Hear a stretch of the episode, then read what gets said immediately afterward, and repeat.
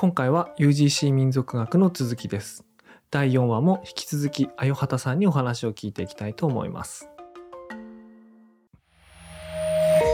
メディアヌップ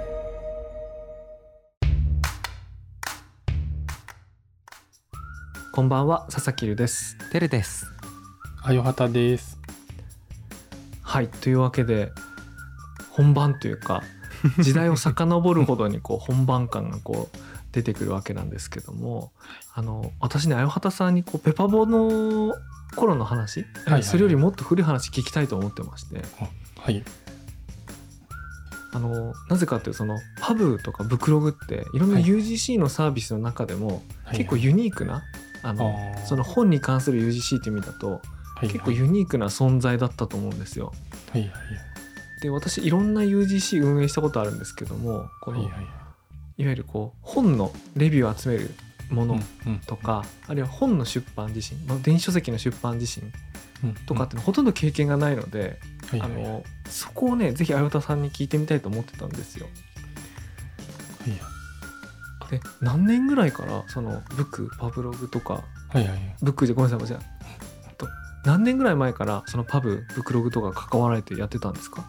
とそうですね。なんか2011年の6月からそのもともとその GMO ペッパーボーあまあ今 GMO ペーパーボーっていう名前なんですけど当時だとペーパーボーイコーに入社して、うん。でそうですね。あれ当時ってフルネームだった。んですよ、ごめんなさい。今ペーパーボーイコーでしたっけ？そうです。ペーパーボーに縮めたんでしたっけ？あれ。えっとねペーパーボーイコーからう GMO ペッパーボーはいはいにな,、フルネームなったんですよ。だんだ。そうなんですそうなんです。そうかそうだったのか。でそうだったか。です。で私なんかあれなんですよね。その職務経歴書書くときにすごく悩むのがこの2011年入社します、で、えっと、所属はそのペパボのままなんですけど2012年から16年か17年までブクその株式会社ブクログっていうのがその2012年にできて、うん。でそこにこう出向になるんですよね。うん。でそこで出向になってで途中で2016だったかな？時にあのそのペーパーボからあの親会社がちょっと別のあのブックオフに変わうんったんですよね。うん。でそこになったのででそこでブクログ所属になって2018年末までいたのかな？だから7年ぐらいはいましたね、うんうんなんかちょっと複雑な感じなんですよね。うんうんあのお所属しているそのペーパーボーイコーが GMO ペーパーボーに名前変わっちゃうし、うん。出向だうんし出向もあるし。親会社も変わるし親会社も変わるし。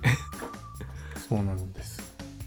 だからサ7年ぐらい。ービス自身はすごくシンプルな魅力を持ったというか、ねはい。その本のうん。レビューというかを集めるはい。やつだと思うんですけども、はい。なんかその中でなんかよく覚えているはい。コンテンツっていうかその場合のコンテンツっていうのはその読者のコメントとかレビューってことになると思うんですけどもなんかそういう思い出とかってなんかありますか、あーそうですね。なんかすごくあのなんか本のあの多分その方が好きになった本のうん。その書誌情報っていうかこう概要みたいなものをずーっと書き溜めてる方がいて多分いまだに多分それずっとやられていて、うんなんか多分ブックログ使ってる人だったらその人の名前なんか結構見たことあるみたいな人がいてもう多分何年も？何年？10年？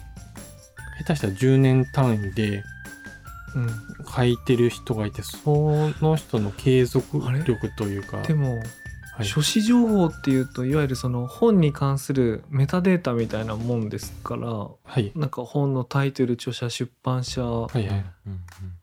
あるいはまあもうちょっとメタデータって多分あるんだと思うんですけどもそういうのってはい。あるごある人が投稿しなくてもなんかもともと掲載されてたりしないんですか？えっと、そうですね。今おっしゃったタイトルとか著者名とかは、その、うん。まあ仕組みでこう取ってきてるんですけどあのうんうん。なんか紹介文とかを、まあ、最近は紹介文もこう無料公開してるなんかオープン BD ってはい。いう仕組みがあって、そこから引っ張ってきてるんですけど、その前とかはなんかその紹介文とかは引っ張ってきてないんでその紹介文とかをなんかどっかから引っ張ってきて貼ってる方がいたりとか。すごい。へえそれそそうの足りない分を補ってそうですね。やってくれてるってことなんですね。そうみたいでしたね。なんか多分ただなんか全部っていうよりか多分その方自体が好きな本のみでただそれもなんかかなりの数やってたんでまあかなり本好きの方なんだろうなってう。いうん感じでしたね。いやなんか素朴な質問してもいいですか？そのはいはい。アマゾンとかにも本のレビューってなんか書けるじゃないですか、はいはいはいはいはい。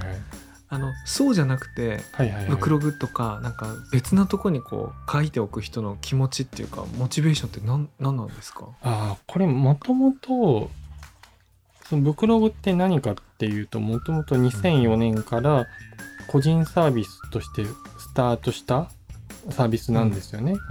でその時すごいコンセプトとしては本本棚を作るっていうやはり自分の本棚を作るっていうとこなんですよ。なので基本的にはその自分の本棚に面白かったものを入れていくっていう使い方が結構分かりやすいものなんですよ。でそれに対して Amazon っていうのは購入した人が書くからその購入、うん。読書から購入体験まで含めてのものを書くからなんかたまにこう配達がひどかったみたいなのもあったりとか。そうですね。そうなんですよ。まあ楽天で言えばあのポイントの還元が嬉しかったです、あみたいな。そうですそうです。もそうう全然商品と関係ない星がつくってくるっていうことですね。うんそうですそうですそうです。そこがそうですね読書体験っていうところで、あのまあ結構限定的になってるのでまあそういう意味ではこう日本だとブクログと読書メーターっていうのが二大巨頭としてうんあって、海外だと、うん。まあ Goodreads っていうサービスがこうあったんああるんですけど、なんか2000何年かちょっと忘れて13年とか12年ぐらいに Amazon が買収をしたんですよね。うん。で今 Kindle とかにも多分組み込まれてる仕組みだと思うんですけどなんか結構衝撃は走りましたね。なるほどね。今理解しました。なんかいや、はい、 Goodreads なんかはレビュー集めるのなんかにフォーカスしてると思うんですけど、うん。ブクログは最初にこう自分のこう本棚を作る。うん、うんうんうん。まあ、今だとアプリありますけれどもはい、そういうのがちょっと違いっていうかそういうとこからスタートしてるのがこう違いっていうかカルチャーの違いを生んでるみたいなことなんですね。なんかブクログはそうですね。そういう本棚で読書メーターは読んだ本を、そのうん。ページ数とかを記録していくってコンセプトなんだったんですよ。最近ちょっと少しテイスト変わってるんですけど、うんなんでそういう意味ではこうスタート地点を2つともそしかも2つとも個人サービスから始まってうん。その読書メーターは角川が持ってて、あのうん。ブクログはいわゆるその、まあ、日本最大のその古本の会社が持ってるっていう風になったんですよね結果的に。なるほどねそういうことなんですね。はい、これもちょっと素朴な質問になるんですがこうブクロガーさんみたいなそのブクログにこう、はいレビューであったりというのをこう投稿していくことをアイデンティティにされている方とかもいるんですかね。そうですなんかそういうありがたい方も結構いたりとかでやっぱりそのなんでしょうね CGM ってこう、ええなんかニッパチの法則というかやっぱりあるので、やっぱり多くの方はなんかその記録するいわゆる本読みたい本とか読んだ本を記録するっていうのに使ってましたっていう方がやっぱり大半だったりはしますね。うん。なるほどいやはい。言われてすごいレビューってすごい UGC、CGM だなっうんていう、うんだよね。名レビュアーさんっていますもんね。うん。名両方いるよね。名えまあまあまあまあ名名のレビュアー、名レビュアー両方いるよっていうね。やっぱりそうなんだいやまはいあそういう方がこう集めたりこうレコメンドされたものを名レビュアーさんの話であればちょっとやっぱ見たくなったりする心理ってありますもんね。そうですね。そうなんです。やっぱり読み、読みたくはやっぱりとてもなりますね。やっぱりいいレビューと出会うと。うんうんやっぱりアマゾンにレビュー書いても自分がこうレビューを書いた一覧ページってこう誇らしい形では一覧で見れないじゃないですか。うんでもやっぱりブクログとか読書メーターとかだと自分が書いたものをこう綺麗に並べられるからうんやっぱりいい本あの、うんあるいは読んだものの良かったことを紹介したいとかってこううん欲が出てくるから、うんなんか結構しっかりとした人がレビュー書いてくれるっていううんのがありますよね。そうですね。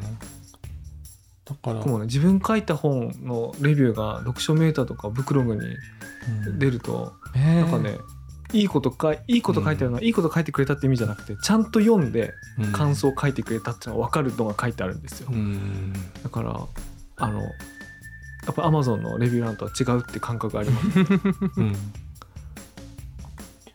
うん、でもなんか不思議なのが自分そのにブクログ自体2004年にスタートしたサービスなんですけどその当時からユーザーだったんですよ。うんあ一ユーザーだったってことですね。そうなんですよ。でそれがなんか途中その何でしょうね一応なんか事業全般見る立ち位置になったので、なんか運命めいたものというかこう不思議な感じはしましたね。いやーでも UGC のサービス運営する時って自分がガチの一ユーザーであるってもう何よりもこううん。強いあれじうん。ゃありません、あああの。それはそうですね。ありうん。ああるんですけどなんかすごくこう、いい話でもありつつこううん。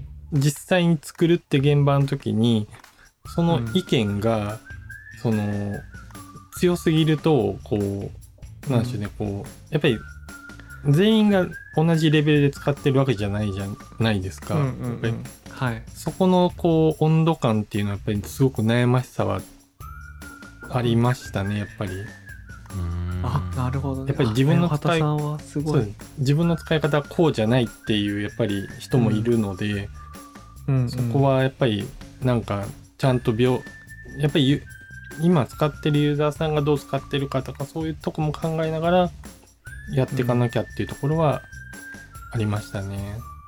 いやうん。すごいですね。いや僕なんかなんか思いが突っ走っちゃう方なんで。あのいやはあやはたさんはすごいいやす今の話聞いてすごいバランス感覚をお持ちだなと思って。いやいやいでやいやもそのバラン愛ですかね、その愛ゆえにその自分の思いも持ちつつサービスも良くしていきつつっていうところがうん。両方ともドライブされていったのかなっていうのが、そうですね。あと、こんそのバランス感覚って言いましたけど、あの、ちょっと、あの、前、前編で言ってた、あの、僕のポッドキャストを、ちゃんとしたバランス感覚持ってたら あんな感じになんない です。はい確かにあのんですああー確かにあのアンバランスさにおののいてたからなそうなんです確かになげバランあのスあギャップしそうかなかったな見えるだけ。そう。そうなんです。あの、バランスあるように見えてないんで、私。いやあよはたさんってあのおそらく文章とかで「かっこわら」とか「W」で草生やしたりしないのに、めっちゃ字の文で面白いこと言ってるタイプの感じの人じゃないですかそんなことないですか？いや、普通に、使い普通に書いてるだけなんですよね。あそう言うんですよねあそういう方ってきっと。そう。いやーでもなんか、はい。あまんなんかそのさっきのポッドキャスト真顔ですごい冗談言ってるみたいなポッドキャストだったんで、ー本当にそうですね。うん。狙ってできないタイプのものだったなっていう。うん、なるほど。狙うのが難しい。なんて言ったらいいのかな、確かに。ねう嬉しいのか、こう、なんか、複雑な、こう、気持ちというか。いやすごく素敵なポッドキャストなのでぜひ聞いていただきたいなと。いや相原の企業なんかねいやあよはたさんが運営したり作ってるサービスはそのユーザーとして見たり使ったりしてますけどそのはい。一緒には働いたことないからあよはたさんがディレクションするとどういう風になるんだろうと今なんか喋ってるうちに気になってきましたね。いやでも何でしょう個人となんか仕事のアウトプットはなるべくこう分けようとしするんでそうですね、うん。ちょっとポッドキャスト金曜会期ファイルはちょっとやりすぎてるなって自分でもこう 素の自分を出しすぎてるなって思いましたね。いやでも数大事ですねあれ。数大事ですもんね。そうですかね。なんかいやだってパブリディアってちょっと名前ちょっとかっこいいじゃないですか。あの透かしてはい。透かしてかっこいいじゃないですか。なんか。なんか名前ネーミングするのがいろいろ好きで、なんかそれこそ先ほどちょっと言ってた GM ペッパボの中でなんかうん。新しいサービスとかなんかそのキャラクターを作るからなんかみんなでこううん。社内 SNS で名前を投票するとか投稿するみたいなのをやってうん。なんか2回少なくとも1回はなんか採用されたことはあるんですよね、名前は。もうなんかちょっと終わっちゃったサービスではあるんですけどのキャラクターの名前つけたりとか、うん。なんかユニークな名前をなんか意味からこう拾って組み合わせて考えるっていうのはなんか好きなのでそれでパブリディアっていうのもパブリッシュとメディアを、まあ、単純に組み合わせただけのうん名前をつけましたね。うんでもありそうでないですよね意外にそうなんですよ。そうなんですよねうんそうなんです。なんかみんな考えてるけどもしかしたらこう誰かがやってるんじゃないかと思って入ってたっていうのがこううん。たまたまあったみたいな。なんかすごい切り口あれですよね。名はがき職人の方みたいな雰囲気がすごいあるなと思って。あああのえそれで言うとなんかジャンプ放送局ってご存知ですか？えちょっと待って。ジャンプ放送局の時って僕たち多分同世代なんでね、小学生とかじゃないですか、はい、で読んでいてあのはがき職人になりたくて送ってたけど読まれ、うん。あの載ったことがなくてずっとコミックは買ってたんですよ、あのジャンプ放送局、僕ね、はい。コミックは買ってなかったな。それ言われれましたいろんな人に買普ってる人通コミックまで買いいませんよ、なんかそうなんですよ。それでやっててでなんかラジオとかも投稿してたりうん。うんあのテレビ番組でもなんか大竹誠の「ただいま PC ランド」っていう、はい、まあ、番組見てました見てました。とかでうん。はがきコーナーがあったんでずっと送って毎週送ってたりして読まれないとかそれだってちょっとちょっと新ちょっと今舐めてた時代があったんだ。ちょっと今俺の中で洪水を起こしてるんだけど、はい、はい、と小学生にとってのハガキ1枚ってはい結構ただじゃない今ももちろん今でもただじゃないけど、高いじゃないですか。それを心折れずに送り続けるのってはい、大変じゃないですか？でも乗ったら嬉しいじゃないですか。いや乗そうですよね。ったら嬉しいですね。そうですよ。だからラジオも出してラジオに高校になってラジオはちょっと読まれるようにはなりだしたんですよね。うん。そうそういやそう。てるさんちょっとあよはたさんの正体をなんか鋭く暴いちゃいましたね今僕はすごいつながって全てがあの解決できた気がしたので僕はもう満足です。なんか。今日。あれ？すいませんなんかちょっと。いやいやだってあのパブリディアっていう名前を付けた人がこの「あよはたの金曜回帰ファイル」っていうはいポッドキャストなんですけど、まあおそらくこのポッドキャストを聞いてる方はうん。金曜回帰ファイルって聞いた時に思い浮かべる文字があると思うんですけども、はい。全然その文字じゃないですか。ら、僕1回目の時名前読めなくてちょっと読むのをやめましたもん。紹介する際に。うん。ファイルとは読めたんですけどファイってファイ、うん。記号のファイなんですけどうんその意味がわからない。あとはラモス・ルイのルイなんですよね。これそうですね。でも絶対に意味があるっていう適当につけてるわけじゃないっていうその方針をまだわかんないですよ。これは言葉遊びの可能性もまだありますよ。名はがき職人あよはたさんの手掛けるとこいろはそのワールドはちょっとまだわからないですよ。いやもうあの単純に金曜に振り返るっていうのと、銀狼会議ファイルってドラマが好きだったんでそれを組み合わせて金曜会議ででルはなんかちょっとかっこいい字にしようかなと思ってそのルにしたんですけどファイだけ漢字がなかったんでギリシャ文字でファイってしちゃったんですよ。うん。あの余っちゃったんで。いやもうその結果ねあのカタカナとひらがなと漢字とギリシャ文字のバランスがなんかすごい気持ち悪いことになって いやでも、うん。いやすごいあれですけどね。いいっすね。あの、うん。サイキクスオのみたいな、あのアニメとかと近しいようなバランスになってる気はしますね。そうそうそ確かに。なんかけバランス似ていいね。似てますよね。確かに、えう、ううん。うですそうです。結果すごいインパクトがあって。そうしかもこれたまたまだと思うんですけどアンカーのはいロゴがえいやそう。なんていうかこう謎の文字みたいにこううまい具合にこう融合してて本当この1対1のサムネイルに対してアンカーのこれが生きてるケース初めて見た気がします。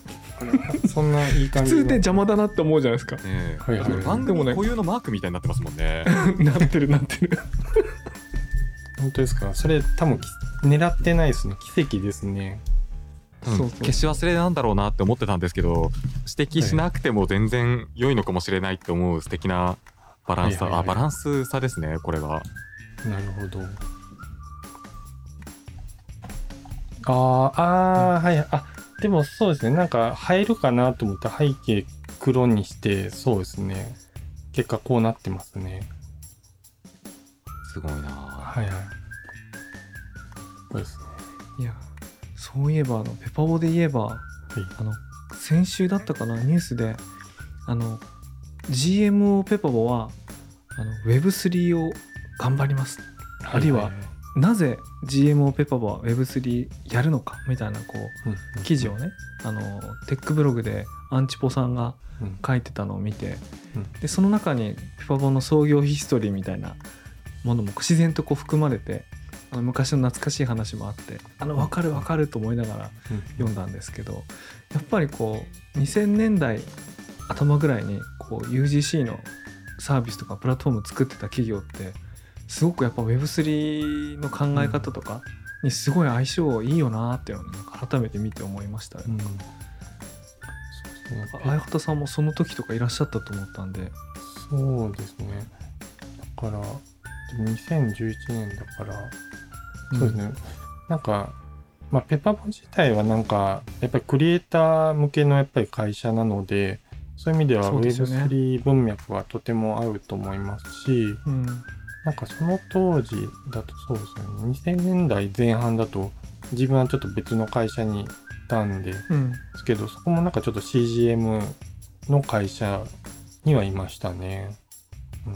あその時はあ2000年代前半はどこいらっしゃったんですか？とそうですね。前半まあ前半ちょっとフリーでやってて中盤前半から中盤かけての時が、あのサイバーエージェントでなんか派遣社員でいてああの、うん。アメアメブロってご存知ですよね？あの、ええアメブロもっていう。はい。うん。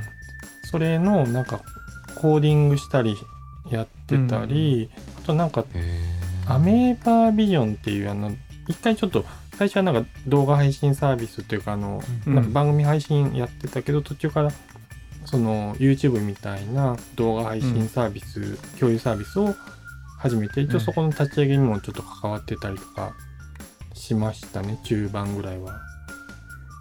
いやめっちゃ覚えてます。アメーバビジョン2006年ですよね。YouTube の直後ぐらいに。はいはいうん。そんな前なんですね。もう相当早かったですよね。そうですね。YouTube そのものがなんかそのいわゆる動画のビジネスっていうのがまだ成立してない時にうまく成立するのかどうかみたいなことを心配しながら見られてた時にこうサイバーさんが真っ先にアメーバビジョンとかリリースされてたんですごくよく覚えてますよこの時そうですね。なんか、すごい少人数だったんですけど、なんか優秀なエンジニアさんとかデザイナーさんと IA の人がいて、私が HTML と CSS 書いてっていうので、作る側で言うとそれぐらいの人数がメインで動いてすて、ごい規模感ですね。そうですね。なんか、それで作りましたね。え45人？今のそうです。数えて4 5人とかです4 5人。まあ、インフラの人とかも結構いたから、うんでもまあ、でも日常的にコミュニケーション取っては、は4、5人ぐらいですね。うん。いやーでも懐かしいな。なんかそんな感じでしたよね。なんかバンドの人数ぐらいで物作ってましたよね、うん。なんか。へえそうですね。なんかそのアメーバの名を冠するものがそれぐらいの人数感なんだっていう驚きがちょっと素直にありますね。うんでもねねサイバーさんの中にもたくさんサービスがあるから一個一個の立ち上げはそんなサイズのチームなんじゃないですかね、そうですよ。なんか当時だからプーペガールを近い席で作っていてはい。多分そうもうちょっと多分多かったと思うんですけど、でもなんかそうですねそういう規模感とかちょっと人数多めのバンドみたいなうん。感じで。プープーペガールはまた華やかなチームが近くにいましたね。でしたね。あのヒットサービスじゃない大ヒットサービスじゃないですか。そうそうです。なんかその当時のサイバーエージェントのなんかサイヤ人みたいな集まりのすごいうん。エンジニアとかデザイナーとかがうん。集結してうん。作られたサービスで、うん。なんかすごいのが出来上がっててちょっと感動しましたね。いやーそうかいや懐かしいないやプーペガールの僕そのいや僕もその世代性別的にユーザーではなかったですけど、うんなんかああいうサービスすごい珍しかった上に、しかもすごい流行ってたからもういろんなインタビューとか、ね出まくってたんですごい見てましたね。だそうですね。いやなんか当時のウェブのサービスで、あの DS 任天堂 d s のソフトにもなるみたいなものってないですからね DS のソフトになったんですか？うん。ななりましたなったんですよなりましたなりました。なってましたよへね。ーうん。えこれプーペガールってこう女女性版アメーバピーク的な感じなんですかね？また違プうーペがでもえっとね先うん、かな？アバターを着から着飾れるという意味では共通点はあるんですけど、ピグの方がもうちょっとあのワールドの中でいろいろ動き回ってコミュニケーションしたりっていうところにこう楽しさのあのメインがあるのに対してプーペはもうちょっとそのファッションアイテム自体のファッション性というかあー。楽しさがあるのかな。うん。ララブベリーみたいな感じとかと近いのかな。でもねこれはねいやそうなんですよなんかうっかりねこうウェブの歴史の中で忘れられがちなんですけどあのこういうののオリジナルって韓国のサイワールドっていうサービスがあのアバターサービスとして最初にこう東アジアからスタートして世界中の会社がそれを真似したっていううんあのサイワールドあのサービスがあるんですね。それの単なるホームページかと思いきやホームページの中にアバターを乗っけて着飾れたり音楽を流せたりっていうことができるんですね。でそのアバターを着飾るファッションアイテムを課金して売るってことをビジネスモデルにしたんですよ。でこれが今聞くとすっごい当たり前だと思うんですけどあの当時はそうじゃなくてえなんでネット上のデジタル上のアイテムに1個何百円ってお金払うやつがいるんだと単なる画像でしょってこれこの議論ってどっかで聞いたことありません？NFT 単なるコピーできる画像でしょ？単なるそのメタバースの中に持ち込めるアイテムがなんでお金そんな高くなるのって言ってるのとほとんど一緒なんだけどでもホームページ自分の場所でその自分の読者っていうかね友達を迎え入れるのにこの曲流したいこのお部屋にしたいこんな綺麗なキャラでいたいってなったらそれ払うっていうかなんか楽しく使いたいじゃないですか。うんっていうのを本当にこう証明したサービスでみんなわって真似たんですよね。でそれがね2001年とか2002年とかなのであのこのプーペガールとかが出るよりももっともっと前なんですけどもそれがこう覚醒遺伝っていうのかなうん日本だとハンゲーム？あの、ええハンゲームってゲームのサービスですけどそのアバターにあの課金できましたよね。で、えーグリーとかあのモバゲーとか、うんまあ、そのモバイルだとそういうの当たり前ですけれども、あのそういうののこうウェブ版でしかも女性向けであのすごくそのファッションアイテムが充実しててよかったみたいな。なんかこうズバッとこうせ正解を正解みたいなプロダクトを作ったっていうねこれやつなんですよね。うんいやなんかすごい久々に思い出して喋っちゃったかなごめんなさい。あと今なんかちらっと話題に出てたそのうんサイトに訪れると音楽が流れるってブログビジェットだなと思ってすごい懐かしい気持ちになりました。あそれですそれの元祖がサイワールドなんですよへえ。うんそうあーいやまあちょっと言葉を選ばずに言うとあの入った瞬間あうるさってなるあれ。でもちゃんと作られているとすごいあの素敵な世界観でこのマウスカーソルが変わったりだとか、ビジェットがあったりとかっていう始まりがそこだったんですね。で今だったらまあ途中もちろんあの突然ウェブサイトを訪れてあの自動再生でガンガン音鳴ったらそれは迷惑ですけど、自分のウェブサイトに音楽つけたいとか自分のプロフィールに音楽流したいっていうこうニーズ自体はもうこう脈々と実は生きてて。そうですね。うん、あのツイッターとかインスタグラムのプロフィール欄そのバイオそのうん。リンク先のこう、リンク集を作っていくような Linktree とかいうサービスありますけども、ああいうとこでも動画とか音声のプレイヤーとかをそのまま貼り付けられたりままあ自動再生じゃないですよ。もちろん、あのユーザーが任意で押して再生するわけですけどもそういった動画とか音声のリッチコンテンツを自分のホームページっていうかプロフィールみたいなところに表示したいっていうのって今もニーズがあってそれに応えてるサービスがすごくやっぱ人気になってるってことは、ね、20年経っても変わんないんだなと思いますね。LINE のプロフィールにも音楽設定できるようになってますもんね。そうそうですそうですそうです。もうあれでね LINE ミュージックがね伸びたんですようね。あうんなるほど。まあそうですね。なんかなんでそういう感じでサイバーエージェントでうん働いてましてでその後にあの、まあ、自分でちょっと会社やってた時期があってそこでなんかいろいろ縁あってミミクシーのあミミクシーってごご存知ですか、もう毎日考えてますよ。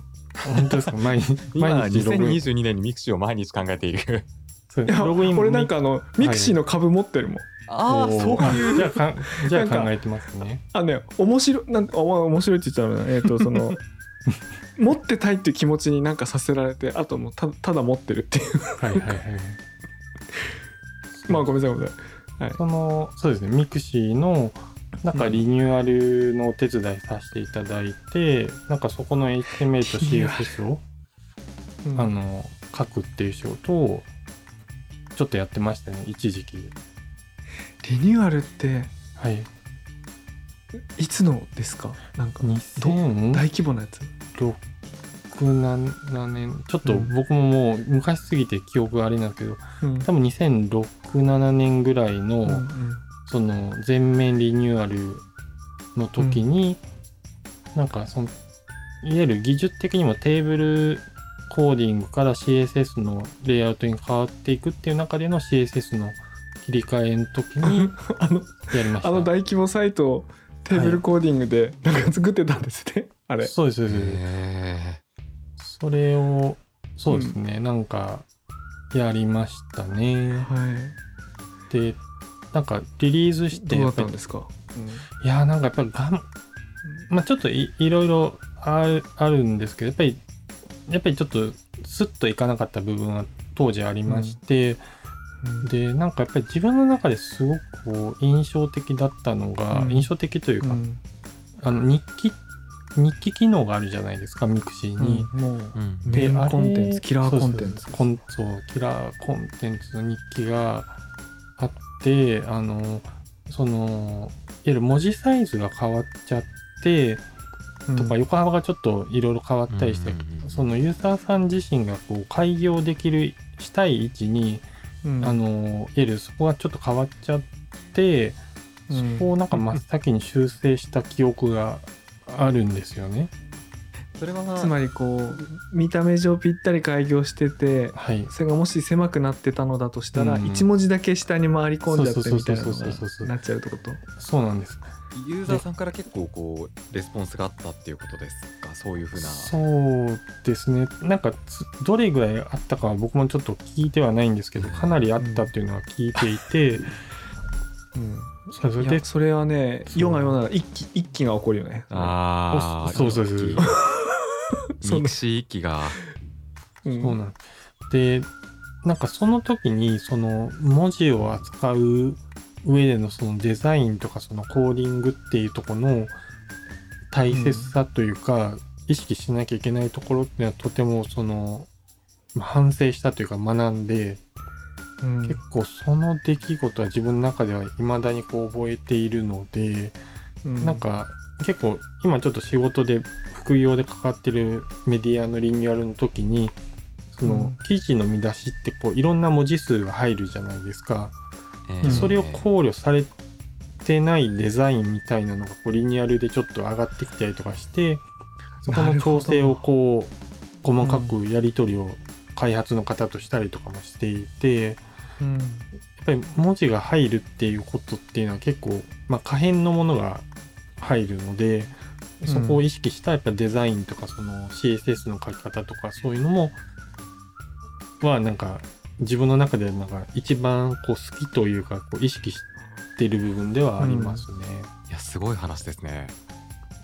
いやすごい話っていうかいやその中にそういう文字組みっていうのかうん。本文のレイアウトっていうのか、うん。ね、それが出版の言葉かウェブの言葉かで違いますけども、あうん。やっぱ最初にそういう強烈な体験ユーザーからのすごいこうあれがあったっていうのがあるから今でもすごいそれ意識してるってことなんですね。そうですね。多分なんかん？基本なんかメディアってやっぱり、まあ、当然映像とか画像とかうん。音声とかってあるとは思うんですけど、やっぱ究極的にはやっぱこう文字を中心に組まれたものを多く触れるじゃないですか。うん。うん。でそこがやっぱりちゃんとこうユーザー自身がこうこう見せたいっていうところが表現できるものをやっぱり作らなきゃいけないっていうのは多分サービス作る側でなるべく意識はした方がいいとこかなと。結局なんかインターネットも組版の概念あるっていうことですね。そうですね。それが可変可変なのがあ多分大変というか分かんない人からするとなんか辛いみたいな。あの動画と音声みたいなカンパケでデータが来るのと違いますもんねそのテキストの本文のデータとそのレイアウトを指示してるデータで、でそのレイアウトの方はブラウザとかビューアーの解釈あの表現の解釈にこう委ねられてるみたいなうん。とこがね。うん。そこがそうですよね。いやちょっと違う話になるんですけど僕がやってる音声配信プラットフォームのスプーンで、はい、コメント機能があるんですよね。うん。で、うん。ユーザーさんで定期コメントっていうのを流してくれる方がいるんですよ。うん要はその配信者さんのプロフィールであったり今やっている企画の詳細であったりっていうのをこれまた綺麗にその星とかそのいろんな文字記号をこう引用して作ってくれるっていうものを流してくれるんですけど、まあ、ある時アップデートがあってうんでうん文字数が変わったんですよね。そこの投稿できる最大数が。でその定期ってこう登録されてるそのコピーペーストができるそのなんていうんですかデータベースみたいなのを皆さんお持ちなんですけどその、うんめ名定期投稿者の方ははい、の定期が全滅したっていうともう一気一気が起こったんですよね それこそ。それその文字数があの制限が少なくなる方に少なく変更されたってことですすか？でそれまで7行くらいでリッチにこう提供されていたな7行がリッチっていう概念ってこういろいろ捉え方あると思うんです。けど、リッチなんですね、うん。がもううん3行ぐらいまでしかできなくなってしまった。多分開業も制限がかかったのかなとかっていろいろ改変があって、まあもうもういろいろなツイッターでのコメントが散見されたということがありましたね。っていうのを。それは結局戻ったんですか？戻らなかったです。え戻んないんだ。戻んないんだ。戻らなかったで俺すね。そういやわ俺そのショックわかるなうん。いや定期は全滅したままです。うん。なんかクリエイターというか表現したい人たちの重要な部分ってねそういうとこって細かいとこかもしれないですけど一番大事なとこなんだなっていうのは思いますね。いや僕その電子書籍作ってうんた時にまあ EPUB にして、まあ、うん。いくつかのビューアーで見て、うん。3つぐらい見て大丈夫だと思って Kindle に上げると、うん。あのドットモビにこう変換されると、うん。そうするとなんか思いもよらない解釈によってこうぜなんでこんな風にするんだみたいなのでか戻ってくる時があるでしょ、それ今もどうか僕わかんないんですけど、うん。でそのいやこの状態じゃ売りたくないからって言ってまた直して申請するんだけど一回一回 Amazon の審査が入るから、まあ、12時間とか24時間待たされるんですよね。うん。でこっちは早く直して売りたいからもういつ承認されるんだっていうのをもう24時間待ってるわけですよ。だからでしかもわずかなレイアウトなんだけどそこにこだわってるからもうなんかね3日4日寝れなかった時ある。あの心配で寝れないんじゃなくて申請が通ったらすぐ上げて、うん。で確認してまたダメだったらすぐ上げるってことをやるためにこう3日4日寝れなかった時があって。でねそれにずれてるのがわわわずか数ピクセルとかなんだよ。多分、うん。見出しのとこが。うん。でもそれで俺発狂しかけてたからねなんか。大事ですよ。まあ大事ですよね。そういうことですよね大その大今事です大事。です、うん。いやちょっとそのさっきあの文字流れるやつ。あつまりあれでしょ？ニコ動のこあうみたいなあの職人がこうセットしてるやつが全滅したってことでしょ？その盾がもう全滅したっていう事件ですね。それはうんそれは俺寝れないな俺もしそれ職人だったら。いやー本当に。何人引退したことやら。そうかそういうのあるよな。うん。なんでそうですね。なんかそういうキャリアでやっぱりそうですね。やってきたのとさっきちょっとさあの佐々木ゆさんが言ったまあ Kindle とかそういう文脈で言うと、うん。そのブクログの時にもう一個サービス担当していて、うん。そのパブーっていうサービスがうん。あって今はちょっとあのいろんな会社の手に渡ってデザインエッグっていう会社が持ってるんですけどなんかあの個人で電子書籍を出せるっていうサービスを、まあ一応なんかそれをメインで担当するっていう形で実はニューペーパーボには入社したんですけどそうですねそこがなんかいろんな作品、まあそこも結局 U UGC なんでうんうん。結構いろんな方の作品を見ましたね。なんか毎日1枚の写真をその、うん。アップして販売してる方がいて。あれちょっと待ってこれはい。本の、本の電子書籍の販売プラットフォームですよね？そうですね販売プラットフォームで、でなんかその当時あのまあバブーだけあの、うん。で売ってたのからなんかまあ日本で Kindle が来て楽天のコボも来てっていうのでうん。最初楽天のコボをあので配信できるようにちょっと開発をしたんですよね。その時にその方の作品集がなんか1000冊ぐらいかな。なんかそれ楽天のコボに配信されて、うん。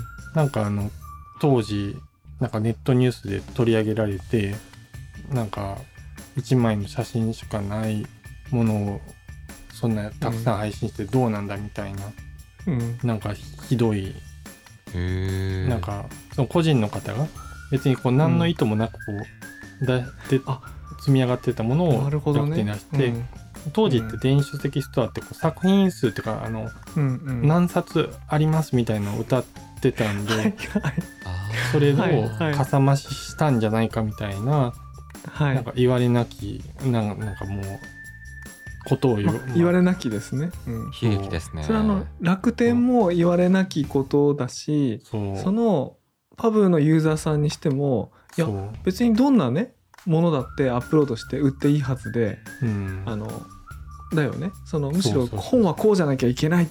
こんなもの売ってるなんて怒ってるのはなんか外野の方なんだよね。それそうなんですよ。なんかその時にこうインターネットって悲しいなってうん。思いましたね。いやなんか今の話聞いたあのアウトサイダーアートって言葉を思い出しましたけどなんかその、うん。純粋にもの作ってた時に あの本1000冊作るしかもそういう方法でっていうのはあってもいいよね。なんかそれでしか表現できないものあってもいいよね。うん。そうそうそうそうそう。うん。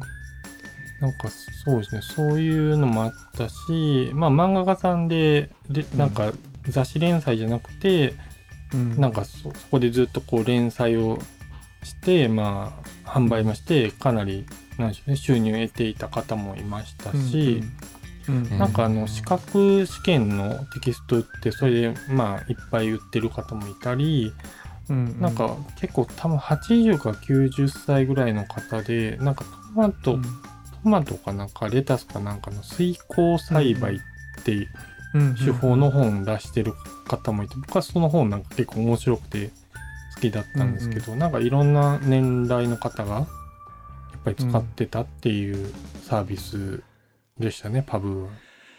なるほどそうかこれあの EPUB とかにこだわってないから PDF で良いしまあ何だったら画像でもいいですよっていうのがその敷居の低さになってそうですね。あの例えばそれこそあのワードでうんうん、トマトの、まあ、や野菜の栽培方法なんかを書いてそれ PDF に書き出して売ってもいいわけですよね。そうですそうですそうです。そういうのも問題ないんで。なるほどないやこそれいいねなんか。そうなんですまあでも結局そうですね今やっぱりあの Kindle がやっぱりそういう場所というかやっぱりあの Kindle ダイレクトパブリッシングがそういう場所としてやっぱり強く成長してってるので、うんまあただあれですけどねやっぱり表表現規制というかこうプラットフォームでいろんな考え方を持ってるので、やっぱり出せない作品も増えてきてるので、そういう意味でこう、他のまあプラットフォームとかに出す人も増えたりもしてますしまあいるうんうん。いろいろ広がってきてるなっていうのはああと一個あのなんか今 Webtoon ってあるじゃないですか？はい。うんうんでうん。パブーってちょっと今新しくなったんでちょっと今のパブーではできるかどうかわかんないんですけど結局その1ページの長さってなんかで上限というかあんまなかったんですよね。入れるデータベースの容量に依存してたんで、うんでなんか1枚絵を長いのつなげて、うん。なんか作品出してる方がいて、で、うん。ウェ今のいわゆる Webtoon みたいな作品をパブで公開してる方とかも、まあ、いたんで、そういう意味ではなんか表現の自由度は高い、そうですね、方で、今はその方も、はい、漫画家やってる。はい。縦スクロール漫画、まあ、今だったら Webtoon はいって言うんですけど、当時うんパブーでやってたやつで、はい。孫悟空じゃないやあ西遊記かなんかをそうです。た縦スクロールにしたやつありましたよね。あの最優少女っていう、そうです。あそうそうそうそうそうそうあの、あの如意棒の表現とかがもう縦スクロール漫画じゃなきゃ絶対できないようなそうです。ああなるほどそうなんです。伸びるものの表現とかすごいいいんですよ。うん、そうなんですそういうのをやってた方がいて、まあ、今なんか普通のコミックとかも書いてる方なんですけど、茅島裕太さんって方がいて、そういうのが。この方はそのいわゆる Webtoon の今のブームとかの前に自分でこの表現方法を発見したってことですか？そうです。まあとはいえ Webtoon 自体もあれじゃないですか。2000年代、韓国にはあったからってことですね。なん。で、なんか表現手法としてはまあ、うん少ん。まあ漫画描いてる人だったら知ってたかもなんでそこを結構うん。実験的にやられていて、今パブーには多分もう載せれないからかもなく電脳魔法あってあの竹熊さん竹熊健太郎さんがやってるところで、うんうん。多分まだ見れるはずだと思うんですよね。なるほどね。うん。でも今言ってるうちに思い出しましたけどその如意棒の表現とかあるいはこううん。道をどんどん歩いていった時にこうなんていうかなこう丘に上がったり下ったりとかっていうのをこう縦スクロールで表現するとうんうんすごくよくできてた漫画でだったなって今思い出したんですけどあの今今でいう Webtoon ってなんかそういう絵絵にこだわってるやつというよりかはうん。なんかもうちょっとなんていうのこう継ぎ目のない紙芝居みたいなあなんていうかビジュアル小説との境目みたいな感じのがやっぱ多いですよね。こんなに絵にこだわってる縦スクロール漫画ウェブトゥーンって今あるかって言ったらそのバンバンでは思い浮かばないですよねなんか。それってやっぱりなんかまあ一つは多分紙にして出すっていうところにちょっと意識してる部分もあったりするのかなっていうのと、であともう一つが分業制で作ってるからというのもあると思うんですよ。でその先ほど言った左右少女だとあのいわゆる一人のクリエイターが全部考えて絵を絵と話を作っていくので、うんで今の Webtoon ってやっぱ分業でやってて話作る人絵を描く人、うんうん本できる人とかってあるので、うんそういう分業だとなかなかこうできづらいクリエイティブな感じになると思うんですよね。うんうんうんでなるほどねですね。うん。ただまあ制作環境とかプラットフォーム側が個人制作の人を受け入れていく時期ってどっかで出ると思うんですよ。ピッコマなりウェブトゥーンとか LINE 漫画うんうんとかが。その時にもしかしたらまあアニメーションもそうだったんですけど個人制作のウェブトゥーンっていうのはうんもしかしたら出てくるんじゃないかなっていうのはうん感じますね。なるほどねそう考えるとこの時期っていうのはスタジオ制作じゃないこう作家性の強さ、うん一人の人がやるから出せたクオリティのがなんかこのこの時ちょうどパブートのそのうん意図したかどうかわかんないけど、うん縦の制限がないフォーマットによって生まれたってことなんですね。そうですね。なんで、これからそういうのも出てくると思うんですよね、うんウェブトゥーンも。なるほどね。そういう意味で言うとポッドキャストも今そのなんか今どこにいるのかよくわからないところにいるんですよねすごい。確かに。やどこにいるかポッドキャス。トってそのなんだろう、うんその交流があるその UGC ないしはそのプラットフォームの交流になんかこうの乗り切っていないというかー。みんなどこで何をしてるんだろうっていう。いやなんかねわ私あの好きで他のポッドキャストのプログラムとかもよく聞きますけど皆さんそのつながったり発見されたりする方法にコツはないですみたいな感じでなんか黙々と孤独にやってますみたいな。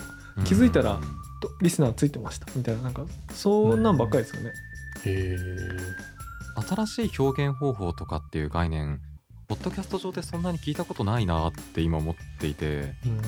あでも僕ねさっき来ました。金曜回帰ファイルって確かに。なんて言ったって2話目。ああ言えないんだこれ。なんか2秒聞いただけで30秒いや強制的に聞かせられるそうなんで、す。これは間違いないですね。間違いないですうん、でも2話目早々謝罪で入るみたいなねなんか、しかもその謝罪の仕方がああもうこれ以上は言えないです本当に。うん、声イズ誰みたいな。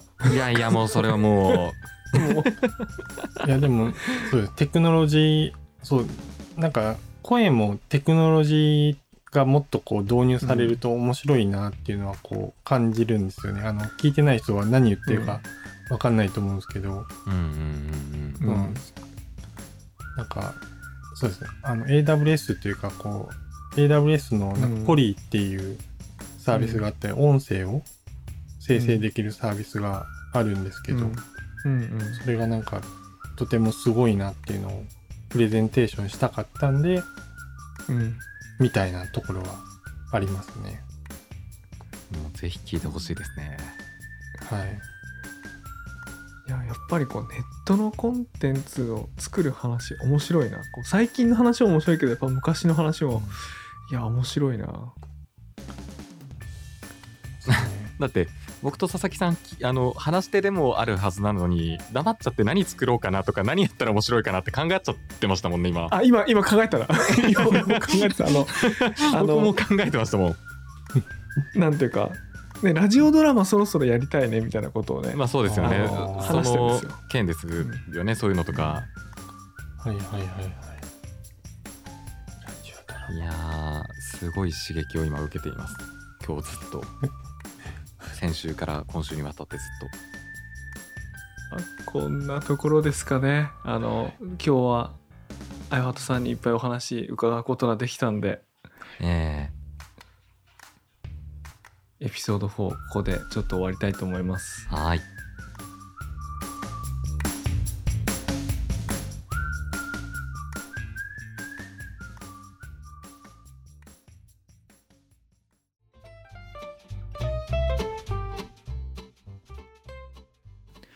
メディアヌップではニュースレターの配信とディスコードのサーバーの運営も行っています番組の中に出てきた本やリンクディスコードへの招待はニュースレターに掲載していますのでぜひチェックしてみてくださいメディアヌップでは番組へのメッセージも募集しています。